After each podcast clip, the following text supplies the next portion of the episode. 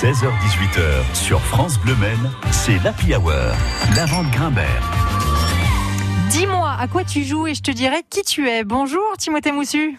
Bonjour Lavande, bonjour à tous. Timothée, je vous connais, vous êtes très jeu indépendant et votre dernière découverte, c'était quoi?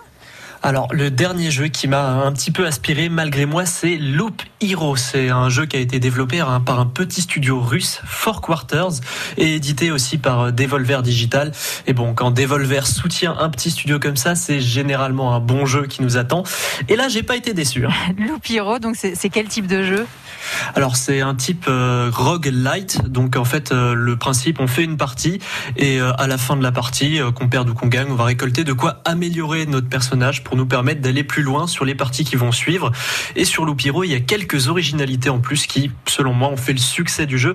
J'en parlerai quand on aura détaillé un peu plus le gameplay. Vous avez raison. Allons-y pour le gameplay. Comment ça joue Loupiro? Alors, quand on lance la partie, le héros, notre avatar, va se retrouver seul à marcher en faisant le tour euh, d'un chemin qui forme une boucle. Il va tourner en rond grossièrement. Et sur cette boucle, il y a des monstres qui vont apparaître. Une fois qu'on les a vaincus, voilà ces petits monstres, on va obtenir des tuiles, des petites cartes. Et euh, en fait, ces tuiles, on va pouvoir les placer un petit peu partout autour de la boucle. C'est des éléments de décor, des éléments de paysage. Et chaque chose qu'on va poser va rajouter des événements sur la boucle, de nouveaux monstres, ou même améliorer les statistiques du héros. Donc grossièrement, hein, le jeu va se jouer un petit peu tout seul. Le héros avance euh, sur la boucle et va combattre les monstres de manière automatique. Ça va s'animer devant nos yeux. Et nous, on va juste se contenter de poser le décor et de gérer l'équipement d'autres héros.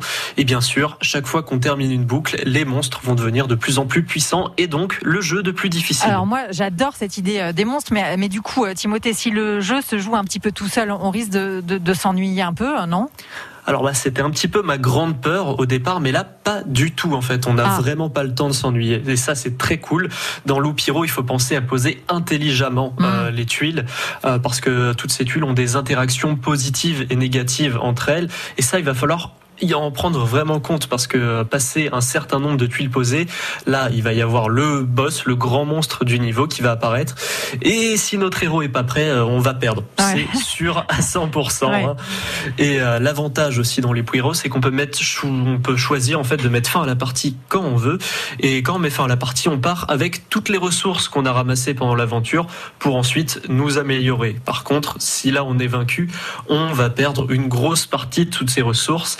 Mais à côté, plus on fait de boucles, plus on gagne de matériaux. Donc il y a vraiment un système de risque et de récompense qui est très très bien pensé. Et niveau histoire, ça donne quoi Loop Hero alors je vais faire court pour éviter de spoiler, évidemment. Hein.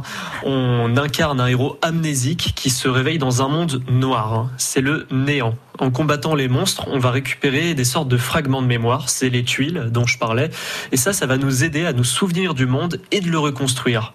En dehors des boucles, on va aussi euh, faire évoluer un campement qui est un peu le dernier bastion de l'humanité contre l'oubli et le néant total. Et, pour finir, Timothée, euh, c'est pour qui et sur quelle console Loop Hero alors comme la plupart des petits jeux indés, euh, il n'y a pas de classification Peggy, mais je dirais pour les 11-12 ans.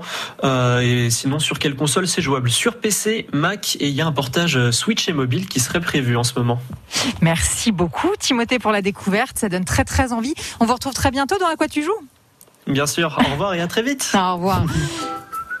Dans un quart d'heure, on va aborder un autre genre de jeu hein, sur France Bleu Maine, les attractions du Papé à Parc avec notre invité Florian Sacrest. Mais maintenant, c'est à la max sur France Bleu.